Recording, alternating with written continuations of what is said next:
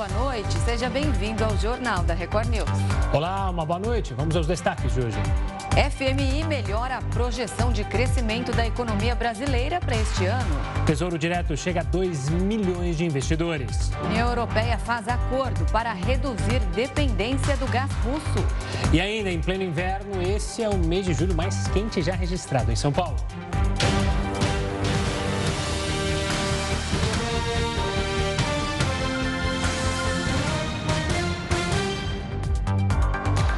E a prévia da inflação de julho desacelerou e é a menor em mais de dois anos. O IPCA 15, medido pelo IBGE, ficou em 0,13% no mês, o que representa uma queda de meio ponto percentual em relação a junho deste ano. Mas ajudou a conter a alta nos preços no mês foi a queda de 1% no grupo de transportes. Ela foi influenciada pela redução nos preços dos combustíveis, principalmente no etanol e também na gasolina.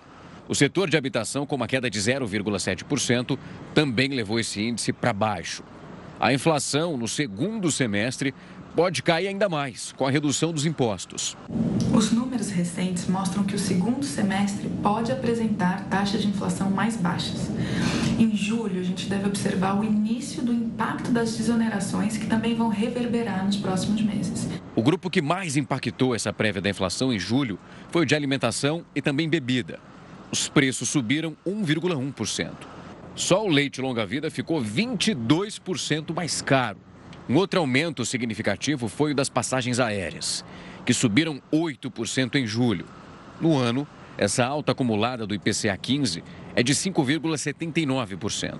Já em 12 meses, a inflação está em 11,39%. O Procurador-Geral da República, Augusto Aras, disse a parlamentares da oposição que tem tomado medidas para evitar atos violentos no feriado do dia 7 de setembro. A declaração aparece em um vídeo divulgado nesta terça-feira pela PGR. E quem tem mais detalhes sobre essa fala direto de Brasília é o repórter Alessandro Saturno. Boa noite, Saturno. Renata, boa noite para você, para o Gustavo e a todos que nos assistem. Bom, esse vídeo aí ele foi postado num canal que é mantido pelo Procurador-Geral da República, Augusto Aras. Nas imagens, ele aparece conversando com parlamentares da oposição. Aras foi categórico, relembrou o 7 de setembro de 2021 e disse que a Procuradoria-Geral da República está de olho em tudo. Essa fala, ela foi motivada pela fala do presidente Jair Bolsonaro no último domingo, durante a convenção do PL lá no Maracanãzinho, onde ele convoca os apoiadores, segundo ele, para o último, ele disse essa fala várias vezes, o último, a última manifestação no dia 7 de setembro. Então foi uma fala na qual o Procurador-Geral da República responde aos parlamentares que a PGR está de olho e vai adotar as medidas necessárias, né? Tendo em vista que a própria Constituição da República garante que o Ministério Público ele é o responsável por guardar aí eh, toda essa questão da democracia e também do arcabouço jurídico. Nós vamos ouvir agora um trechinho desse vídeo que foi divulgado hoje pelo Procurador-Geral da República, Augusto Aras. Vamos ver. Esse é um trabalho de investigação. Esse é um trabalho que nós estamos monitorando em todo o Brasil.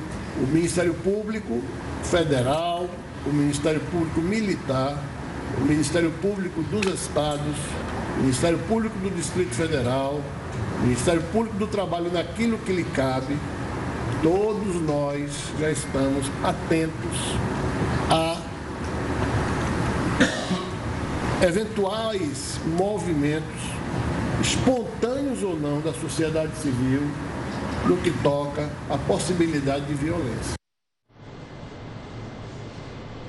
Bom, lembrando aí que essa fala né, do presidente Jair Bolsonaro lá durante a convenção ainda fez, é, o presidente ele ainda fez ataques né, aos ministros do Supremo Tribunal Federal, falando que os capa pretas eles não podem ser surdos para ouvir a voz do povo. Então, foi uma convenção bastante polêmica, com falas polêmicas, como já é, a, essas falas já são adotadas pelo presidente Jair Bolsonaro. E agora, a divulgação específica desse vídeo por parte do procurador Procurador-Geral da República mexeu com todo o ambiente político aqui em Brasília, porque hoje, pelo menos hoje, não se fala em outra coisa senão esse vídeo. E aí a gente entende, né, o, Renato e Gustavo, nas entrelinhas, justamente do jogo político, é que o Procurador-Geral da República quis dizer o seguinte: estamos de olho e vamos acompanhar a tudo de forma detalhada, com a ajuda das Forças Armadas. Enfim, o Ministério Público está de olho, né? Tendo em vista que, tão logo acabou a convenção no último domingo, a gente teve aí a repercussão de parlamentares, mas de autoridades específicas que foram mencionadas, inclusive na fala do presidente Jair Bolsonaro, a gente não teve essa repercussão.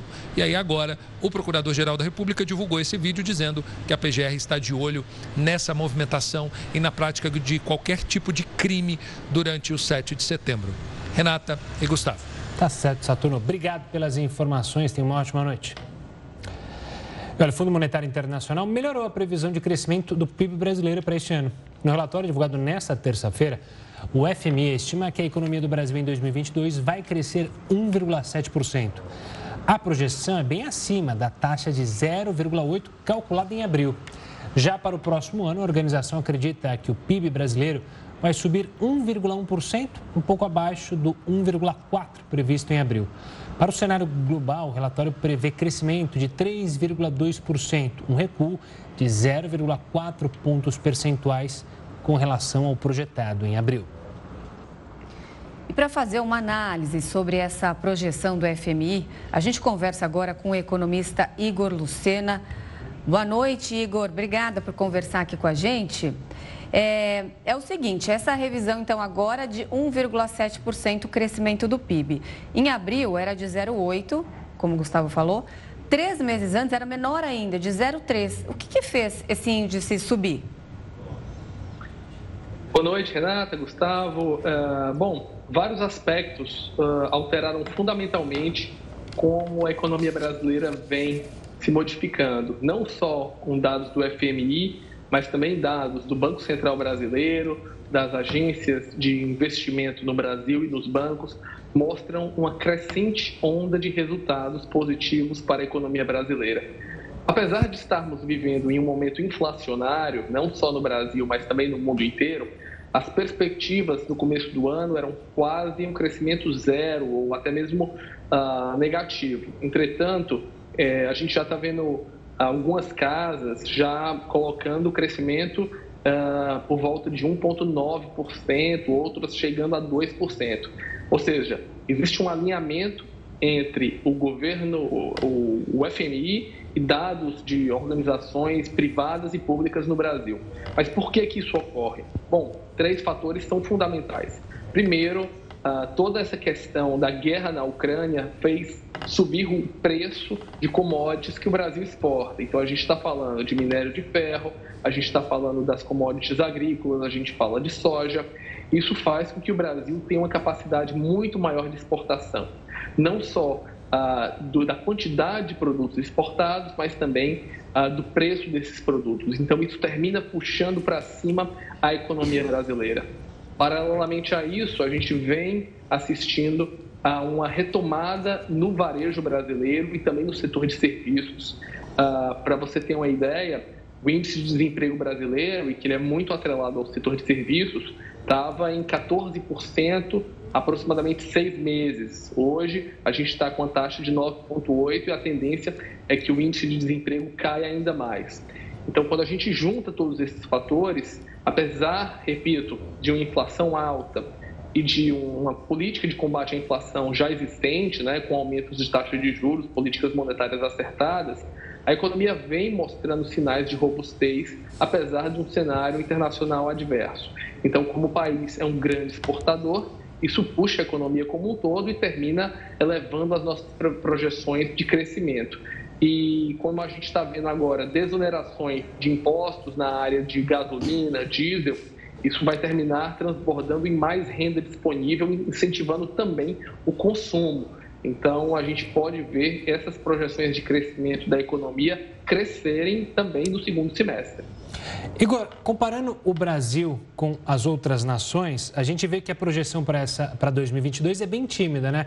O FMI fala em 3,2% para o mundo, se a gente comparar nações próximas ao Brasil, o Brasil está abaixo do México, também está abaixo da África do Sul e de outras grandes nações. Por que, que há essa disparidade entre nós e o resto do mundo? Há um pessimismo maior do FMI com o Brasil ou a questão da inflação acaba travando o crescimento da nossa, é, do nosso PIB?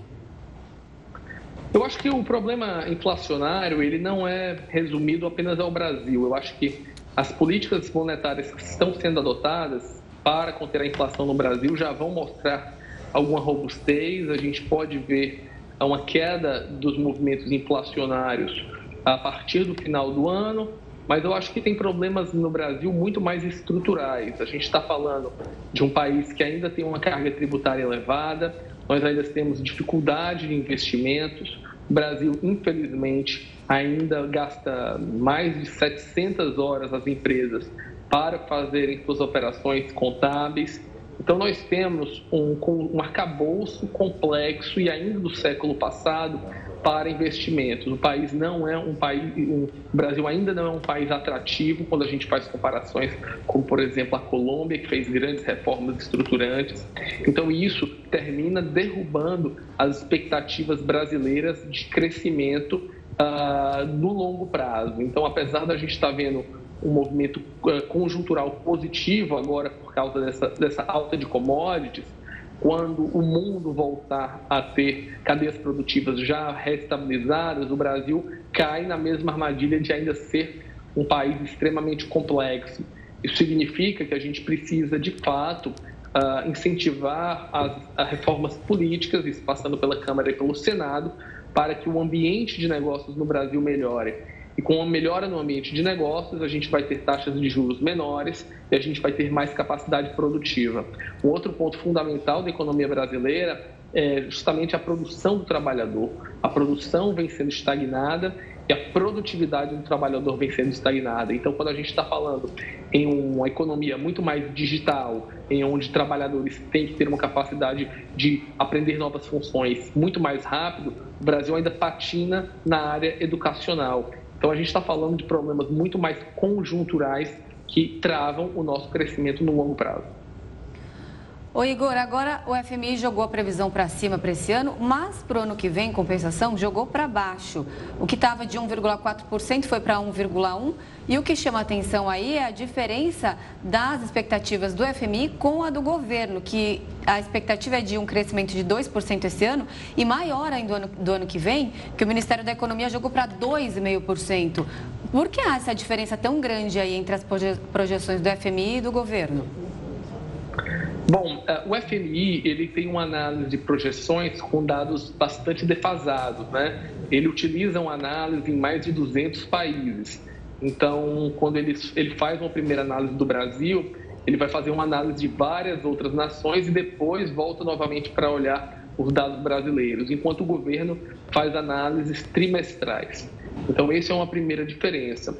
Eu acredito que quando nós tivermos uma análise mais uh, mais nova, mais recente do FMI relacionada a 2023, as expectativas possam estar mais alinhadas com dados do governo. Agora, do outro lado, eu também acho que é muito cedo para a gente falar em crescimentos de 2,5, 2,3 uh, para a economia brasileira em 2023. O que nós estamos de fato assistindo é que as expectativas de crescimento, seja para mais ou para menos, estão mudando a cada um, dois meses, baseados na conjuntura internacional, na, nessa disrupção de cadeias produtivas, principalmente nos desdobramentos da guerra da Ucrânia.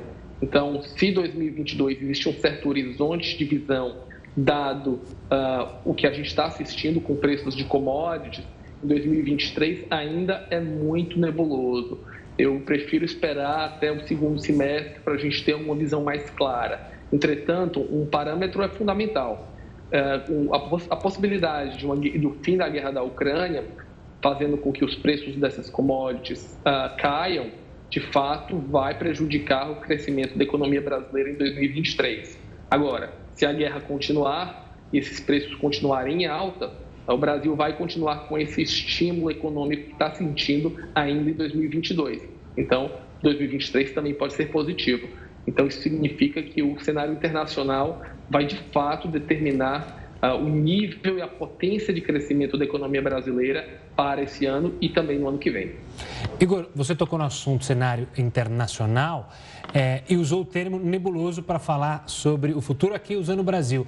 No, no relatório do FMI, o termo usado para a economia mundial é sombrio com medo exatamente dessas questões que você mencionou sobre a guerra na Ucrânia, mas eu queria falar sobre dois atores e a sua análise. Os dois principais atores da economia mundial, né? Estados Unidos e China. O pessimismo para esses dois persiste para esse final de 2022 e também para 2023?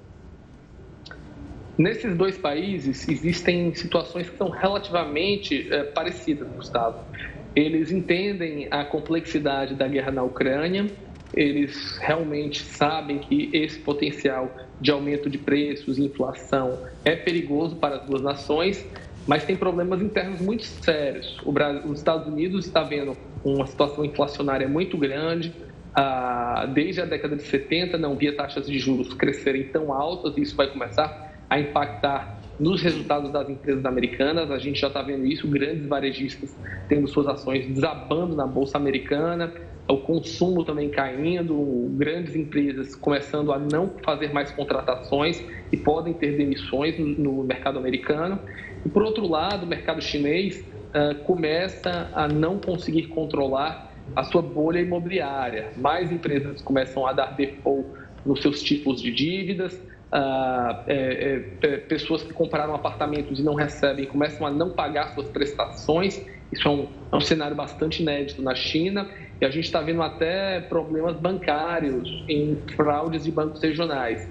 Então, os dois países estão com problemas econômicos internos sérios e procuram aliviar as tensões. Apesar da China ser uma parceira econômica da Rússia, ela não deve se intervir mais dentro desse conflito.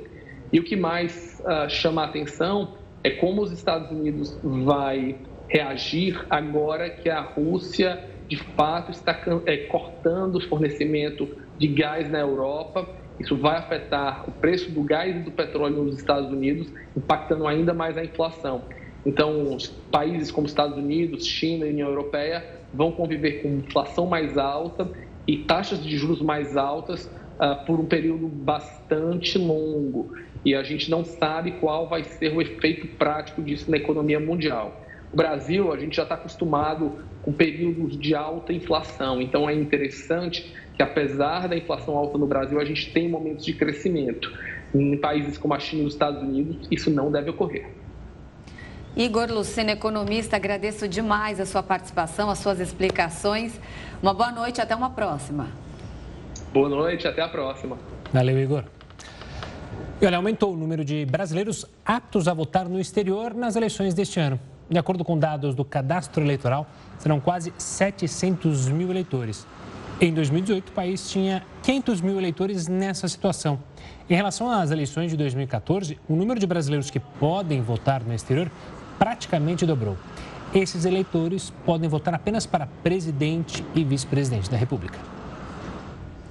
São Paulo tem o mês de julho mais quente já registrado. É o que você vai ver daqui a pouco. O Jornal da Record News volta já.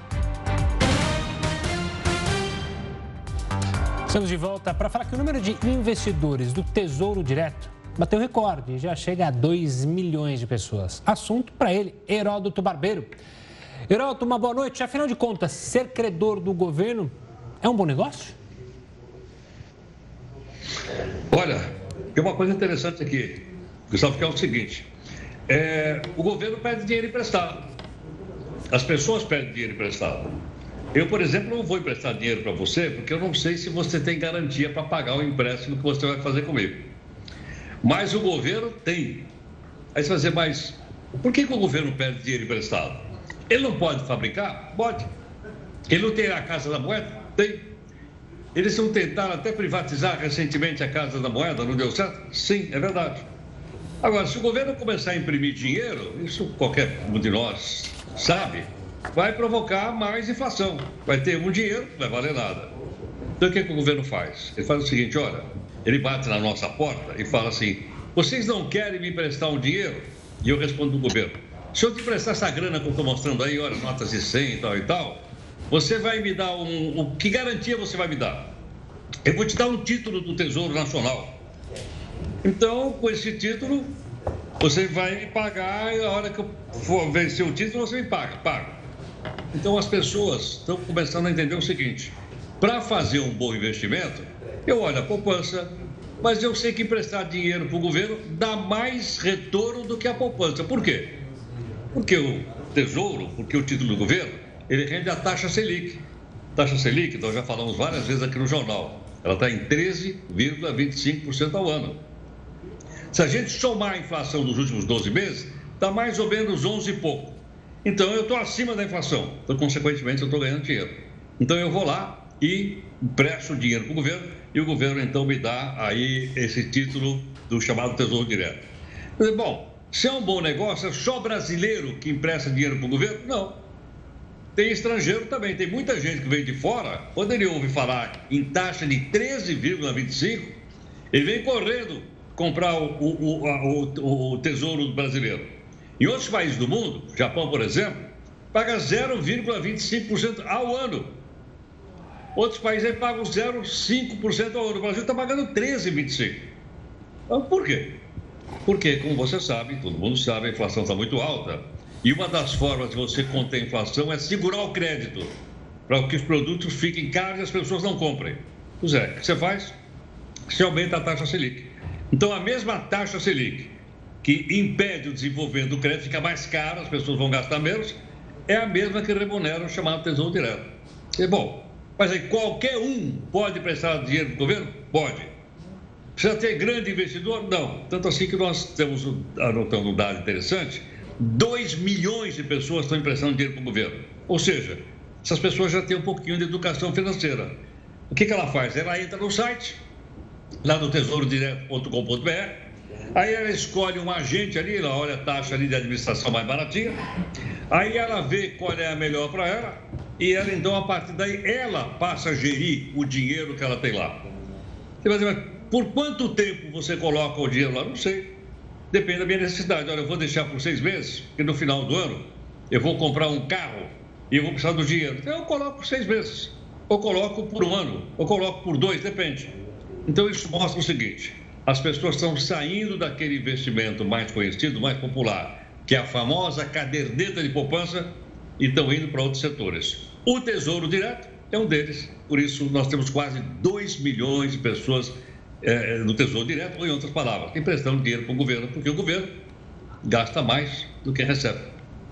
Heroto, no momento de instabilidade econômica, instabilidade das bolsas, até muita gente já com bom conhecimento prefere fazer essa troca, pelo menos de parte do patrimônio, né?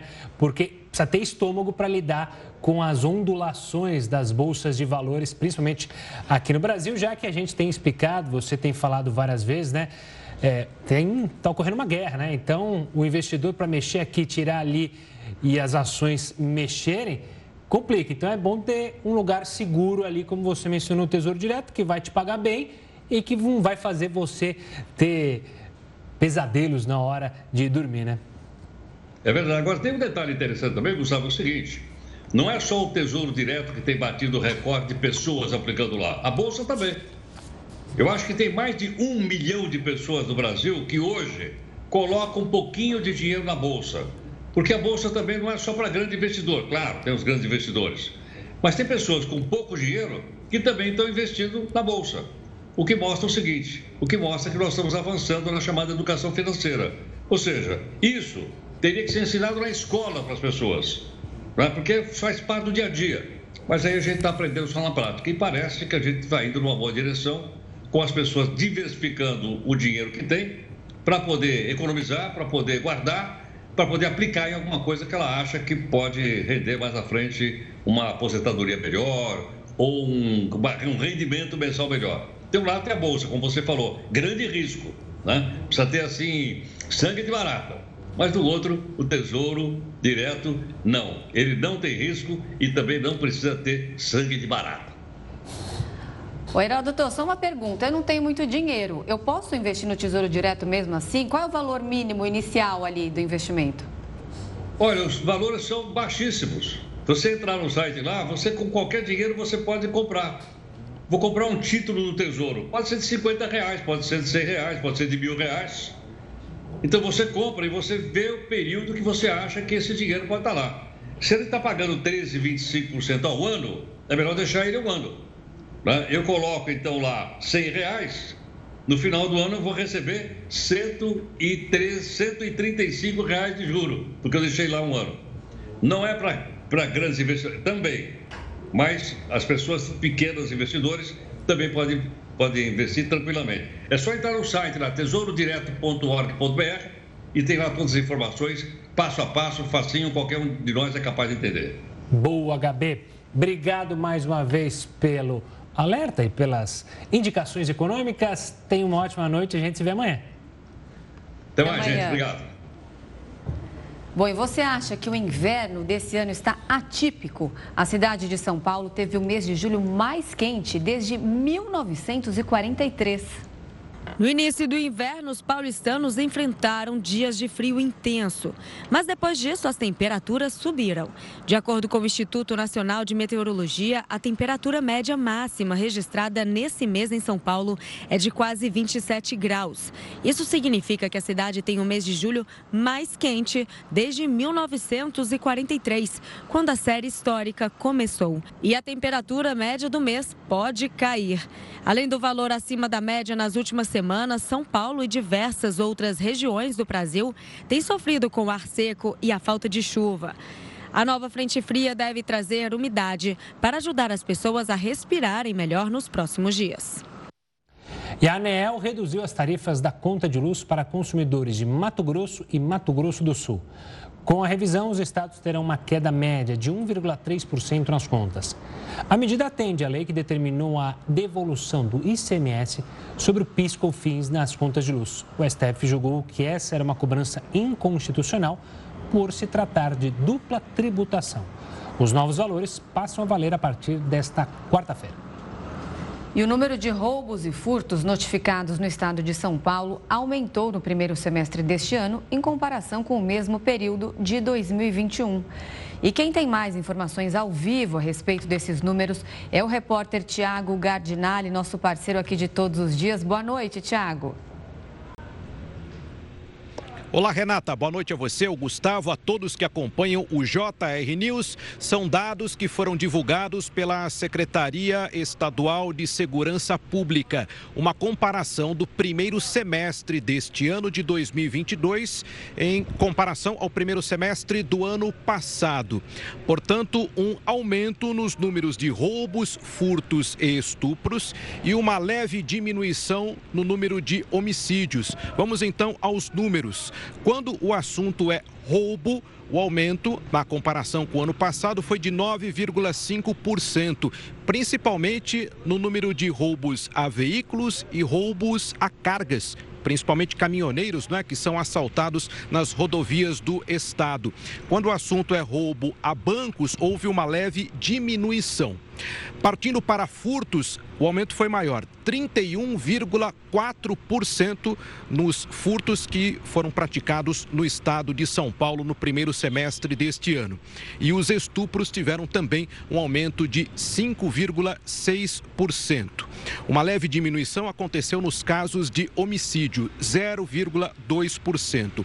A Secretaria de Segurança Pública faz algumas ressalvas na divulgação desses números, porque nós estamos saindo de um período de isolamento social. Então, houve um impacto na questão da dinâmica da criminalidade em função da pandemia e do isolamento social dos últimos eh, dois anos.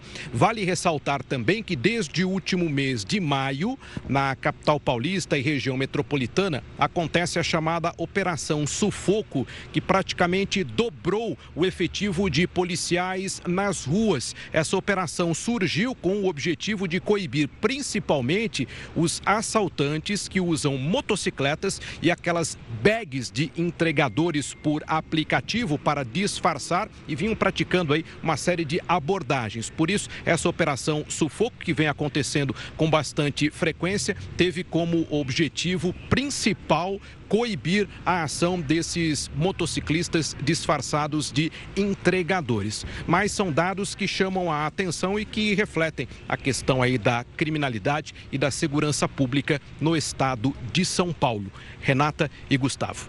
Tá certo. Obrigado pelas informações, Thiago. Uma ótima noite. A vacinação infantil no Brasil está abaixo da meta. O Jornal da Record News vai voltar em instantes para falar sobre esse assunto. No Rio de Janeiro, imagens de câmeras de segurança mostram o momento em que um carro explodiu em um posto de combustíveis. E nós vamos até lá falar com o repórter Pedro Paulo Filho, que tem mais informações. Boa noite, Pedro. O que aconteceu? Olha, Renata, antes de falar um pouco sobre o que aconteceu, eu vou mostrar o como ficou o posto de combustíveis. Nós estamos em frente a ele, é aqui no bairro de São Francisco Xavier, na zona norte do Rio de Janeiro. É, a gente consegue observar que o posto está fechado, mas olha lá, a parte de cima, o teto, o forro foi completamente destruído, ainda tem alguns pedaços dependurados. Esse posto de combustíveis está interditado por enquanto. Bom, antes de tudo, boa noite para você, boa noite Gustavo e a todos que acompanham o jornal da Record, Record News. O que então aconteceu por aqui? Imagens de câmeras de segurança mostram quando um motorista chega aqui para abastecer, ele está do lado de fora do carro e quando ele abre o porta-malas para abastecer com gás natural veicular, o cilindro explode. Tudo aqui ao redor vai pelos ares, o teto, inclusive o próprio motorista. Mário Magalhães da Penha, de 67 anos, foi lançado a cerca de 3 metros de distância precisou ser socorrido para um hospital aqui da região e tem quadro de saúde considerado grave. Uma mulher que estava com ele também estava do lado de fora do veículo, foi atingida por estilhaços, também foi socorrida para o hospital, mas tem quadro de saúde considerado estável ela passa bem. A Polícia Civil agora investiga o que teria acontecido para causar essa explosão. A princípio, o cilindro de GNV está dentro do prazo de vistoria. É o chamado reteste, que deve ser feito a cada cinco anos. Depois de 20 anos, o cilindro de GNV precisa ser trocado. Mas, a princípio, a situação dele estaria regular. Agora, os peritos querem entender o que teria motivado essa explosão, se havia algum tipo de irregularidade. A pedido da Record TV, um engenheiro analisou o cilindro ou o que restou desse cilindro, as imagens que foram feitas pouco depois da explosão. E segundo ele, há indícios de falhas. Vamos acompanhar. O problema ali estava no cilindro. O cilindro ali é, não foi devido a nenhum tipo de vazamento de gás na válvula do cilindro nem nada. O que aparentemente, pelo estado que ficou o cilindro, o problema foi o cilindro mesmo. Ele, ele, foi, ele passou por algum sinistro. No, aí foi feito, teoricamente, foi feito um reteste que não fez os testes necessários para aprovação do cilindro e aprovar o cilindro de qualquer jeito. Ali, olhando pela foto, dá a impressão que ele foi feito um reteste agora, recentemente, no mês de julho desse ano. Mas pelo estado que se encontra o cilindro, mostra-se que não foi feito o reteste da forma correta. Bom, como a gente conseguiu observar aí nas imagens, institutos, peritos do Instituto de Criminalística Carlos Éboli estiveram aqui, recolheram esse cilindro para agora fazer uma vistoria, tentar chegar à raiz do problema, o que teria acontecido. Bom, autoridades diversas estiveram aqui ao longo do dia nesse posto de combustíveis eh, e disseram que a documentação do posto de combustível está irregular. Agora ainda não há uma informação sobre qual empresa teria sido a responsável pela manutenção desse cilindro de GNV. Aqui no Rio de Janeiro, isso serve também de alerta, porque o estado é o que tem a maior parte da frota de veículos com GNV do país. Três em cada cinco veículos com gás natural veicular rodante no Brasil estão aqui no Rio de Janeiro. São mais de 1 milhão e 600 mil carros com combustível convertido. Renata e Gustavo. Tá certo, as imagens são impressionantes mesmo, Pedro. Obrigado pelas informações, uma ótima noite. Agora, vamos falar do Ministério da Saúde, que informou que menos de 50% das crianças receberam vacina contra o sarampo. Isso nesse ano. Os dados apontam que o país está muito longe de atingir a cobertura vacinal, definida em 95% pela pasta. Uma das consequências na queda da imunização é o avanço da doença. O Brasil registra alta de casos após ter recebido em 2016, ou seja, pouco tempo atrás, o certificado do país livre do sarampo pela Organização Pan-Americana de Saúde. E segundo um relatório da OMS, o Brasil tem uma cobertura vacinal infantil abaixo da média mundial. Isso é muito preocupante, né? E é sobre isso que a gente vai conversar agora com o Marco Aurélio Safad. Ele é presidente do Departamento de Infectologia da Sociedade Brasileira de Pediatria. Doutor, boa noite, obrigada pela participação. Bom, o Brasil está ali entre os 10 países do mundo piores em vacinação. Ficando ao lado de países, eu assustei quando eu li de é, Haiti, Venezuela, países ali com grandes dificuldades econômicas e que não tem ali uma estrutura vacinal como a nossa. O que acontece com a gente? Bom, boa noite, Renata. Boa noite, Gustavo. Boa noite a todos que nos acompanham. Infelizmente, uh, os números que você cita são absolutamente corretos, Renata. Brasil tem tido uma performance no que diz respeito à cobertura de vacinas muito longe né, daquela ideal e muito longe daquilo que sempre representou, vamos dizer, uh, o Programa Nacional de Imunizações, que sempre foi um programa exitoso né, e que alcançou diversas conquistas ao longo desses anos. Mas respondendo especificamente à sua pergunta, essa fragilidade que nós temos hoje nas nossas coberturas vacinais representam um risco real, um risco muito sério da recrudescência de doenças que estavam controladas ou até mesmo eliminadas da nossa região. E eu vou tentar explicar de uma forma muito rápida, Renato, o porquê disso. E um exemplo emblemático é o sarampo. A vacina de sarampo, ela tem uma efetividade muito alta ela nos protege da doença, mas ela também nos protege, Renata, até mesmo do risco de adquirirmos o vírus e transmitirmos o vírus a nossos contactantes. Por isso que existe esse número mágico de 95% da população vacinada, e quando você atinge esse número, você cria uma blindagem na população que mesmo que haja a entrada do vírus na nossa população, ele não consegue encontrar condições de se alastrar, de se disseminar. E é isso que manteve a nossa população livre do sarampo durante mais de uma década e que, infelizmente, nesse momento, e é por isso que eu digo que é emblemático, a queda nas coberturas, por exemplo, em relação ao sarampo, já representaram o retorno dessa doença no nosso país. Desde 2018 para cá, Renata, houve 40 mil casos de sarampo uma doença que estava eliminada da nossa região por mais de uma década né? e com 40 mortes associadas a esses casos. A gente sabe que para cada mil casos de sarampo vai ocorrer aproximadamente uma morte e a grande maioria dessas mortes em crianças abaixo de 5 anos de idade. Então, isso representa um risco para a rubéola, que pode retornar, representa um risco real para paralisia infantil, que pode retornar, representa um risco real para diversas outras doenças que estão ou controladas ou eliminadas. Doutor, se a gente olhar pelos anos que passamos, muito por causa da pandemia, a gente pode citar o problema que as pessoas ficaram em casa, é, com medo no início da pandemia, antes da vacinação. Então, isso poderia ser um dos motivos é, da falta de vacinas para as crianças. Mas já passamos por isso. A gente também tem análise é, logística, né? as cadeias produtivas ficaram mexidas. É, mas também a gente já tem se adaptado. Falta mais comunicação por parte do governo federal, dos governos estaduais, para incentivar as pessoas a acertarem a carteirinha de vacinação das crianças? O que mais pode ser feito para a gente ligar o alerta nas pessoas?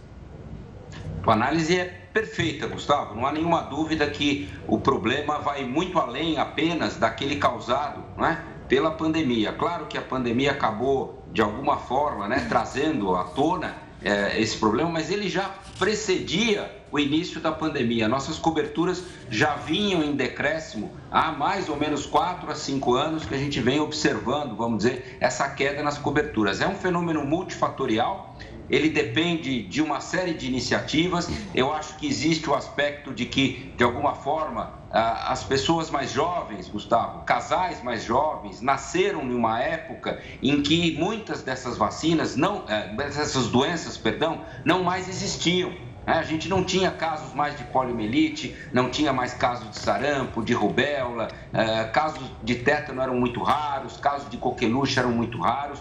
Então, muitas dessas eh, famílias que hoje são pais jovens, talvez não compreendam a importância de vacinar seus filhos. Além disso, né, é importante destacar que existe um fenômeno contemporâneo na nossa sociedade que afeta uma série, vamos dizer, de elementos e não é diferente com as vacinas. Né? Então, as fake news ou as notícias mentirosas, claro que trazem hesitação, trazem dúvidas né, em muitos pais e também acabam criando essa insegurança. E como você colocou de forma muito precisa, há uma carência de comunicação adequada por parte né, das autoridades sanitárias, de veicular informações a respeito das vacinas, de chamar a atenção da população para a importância né, de mantermos as coberturas vacinais. Então, todos esses aspectos desempenham, de alguma forma, um papel eh, nesse problema, que é um problema muito grave, que tem que ser encarado com muita seriedade e iniciativas, vamos dizer, eh, como essa, né, de discutirmos esse assunto são muito importantes para alertar a nossa população. Doutora, era isso que eu ia falar. No caso que você citou da poliomielite, né, da paralisia infantil, é, essa doença foi erradicada no Brasil há muitos anos. Aí as pessoas não têm contato, aquele risco não está muito próximo delas, elas acabam esquecendo, acham que é besteira. Mas aí vem a questão da Covid, que é, afetou o mundo todo. E aí agora as crianças também podendo receber a vacina contra a Covid-19. Muitos perguntavam, ah, será que agora muitas crianças que estavam com a carteirinha de vacinação atrasadas agora não vão ser atualizadas? Porque elas vão até os postos, as pessoas viram o perigo de uma doença que a vacina realmente protege, vão até os postos e aí vão regularizar. Mas não é o que está acontecendo, né? Infelizmente não é o que está acontecendo. É, nós de novo, né, estamos enfrentando, vamos dizer, uma campanha uh, leviana, eu posso dizer assim, de, de algumas pessoas, profissionais da saúde que não são médicos que cuidam de crianças, não são pediatras, nunca cuidaram de uma criança com Covid dentro de um hospital, não sabem o que representa essa doença para a população pediátrica, mas, vamos dizer, militam nessas mídias sociais trazendo informações equivocadas, causando hesitação na população, muito com o objetivo de captar, uh, vamos dizer, a, atenção e os holofotes, mas isso infelizmente criou insegurança na nossa população. E esse também é um ponto importante. Infelizmente, uh, não há dúvida, a Covid-19 na população pediátrica, ela é muito mais leve que entre os adultos, mas isso não significa que não haja risco de gravidade. Nós já temos um número de hospitalizações pela Covid-19 em crianças e o número de mortes pela Covid-19 em crianças que supera qualquer outra doença infecciosa para a população pediátrica. É isso que a gente tem que focar. Não é comparar com os adultos, mas é comparar a Covid-19 com outras doenças infecciosas que acometem as crianças. E quando a gente olha dessa forma, a gente enxerga a Covid-19 como de relevância do ponto de vista de saúde pública e como uma doença a ser prevenida também entre as crianças e adolescentes. E a experiência com as vacinas que estão sendo utilizadas nesse grupo etário, né, as vacinas inativadas, e as vacinas de RNA mensageiro mostraram uma possibilidade de prevenir as formas graves muito relevante. Os estudos mostram em todos os países onde isso foi feito uma redução de aproximadamente duas, duas a três vezes do risco né, de hospitalização e uma redução em cerca de 60%, 70% do risco de hospitalização com quadros graves, com quadros críticos. E isso é algo muito importante nesse momento, diminuir, vamos dizer, a chance de uma criança, uma vez infectada, é, ir para um hospital ou ir para uma unidade de terapia intensiva.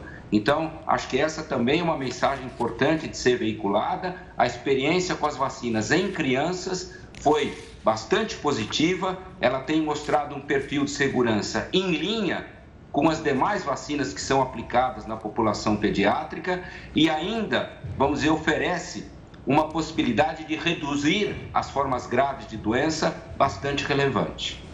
Tá certo, doutor. Doutor, quero agradecer demais a sua participação aqui conosco e só deixar um último comentário, que é a ironia, né? De hoje, pais e mães que foram beneficiados pela vacina lá atrás, hoje agem contra a segurança dos próprios filhos. É impressionante. Mas seguimos e vamos continuando tentando alertar as pessoas. Obrigado, doutor, e até uma próxima.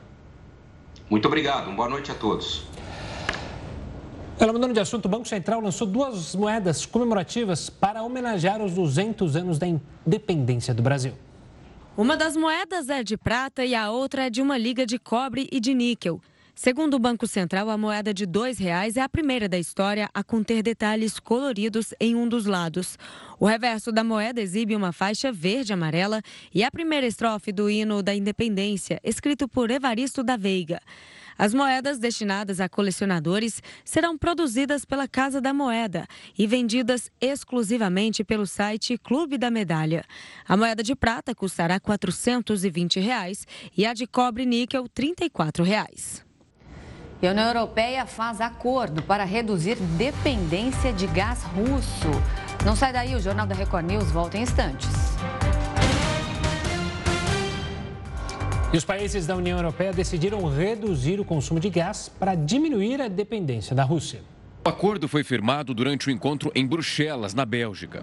O plano de economia proposto desde a semana passada pela Comissão da União Europeia prevê que cada país faça o possível para reduzir o consumo de gás em pelo menos 15%.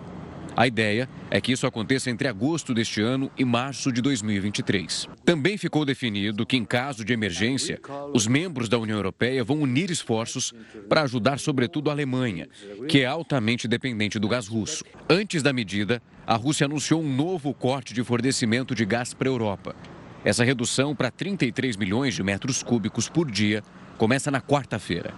Este valor representa cerca de 20% da capacidade do gasoduto russo. Moscou alega que precisa fazer uma manutenção de uma turbina. Já os países do Ocidente afirmaram que se trata de uma represália, em resposta às sanções que o país sofreu desde o início da guerra na Ucrânia. A redução do consumo de gás por parte da União Europeia gerou receios em vários países.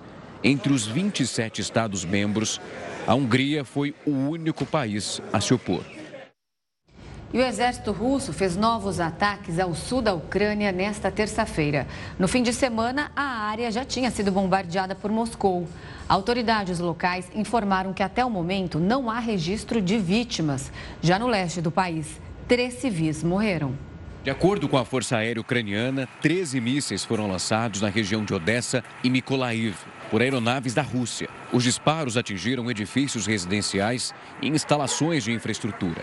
O presidente Volodymyr Zelensky divulgou nesta terça-feira um vídeo da destruição da cidade de Zatoka, próxima a Odessa. Na legenda dessa publicação, ele chamou as tropas russas de terroristas. Os ataques concentrados na área do Mar Negro acontecem poucos dias após os países em guerra assinarem um acordo para possibilitar o escoamento de grãos pela região. No sábado, o bombardeio russo nas proximidades de Porto porto de Odessa já havia sido condenado pela Ucrânia. Moscou também intensificou a ofensiva no leste ucraniano. De acordo com o governador de Donetsk, a região inteira está sob ataque russo. Um vídeo publicado nesta terça-feira mostra uma escola sendo atingida por mísseis de Moscou. Já em Luhansk, as autoridades ucranianas relataram que conseguiram resistir ao avanço do exército russo em toda a área. Juntos, os dois territórios formam a região de Donbass, que é o principal alvo das tropas russas. Apesar disso, o Kremlin já demonstrou que pode ampliar os ataques para outros pontos, se o Ocidente continuar a ajudar a Ucrânia.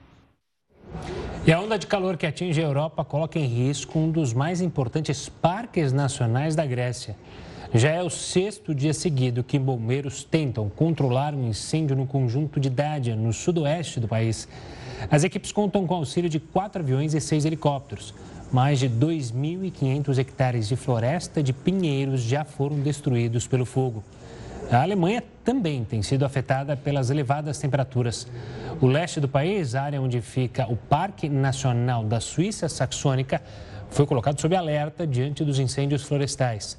O alarme fez com que o governo alemão retirasse mais moradores de suas casas. E por causa da onda de calor, o governo da China pediu que a população fique em casa. As autoridades orientaram os moradores das áreas em alerta vermelho a abandonar as atividades ao ar livre. Nos últimos dias, duas províncias chinesas registraram temperaturas acima dos 41 graus. E a previsão é que o calor extremo continue ainda essa semana. E o Jornal da Record News fica por aqui. Muito obrigada pela companhia. Tenha uma ótima noite e fique bem acompanhado com News das 10 e a Risa Castro. Tchau, tchau.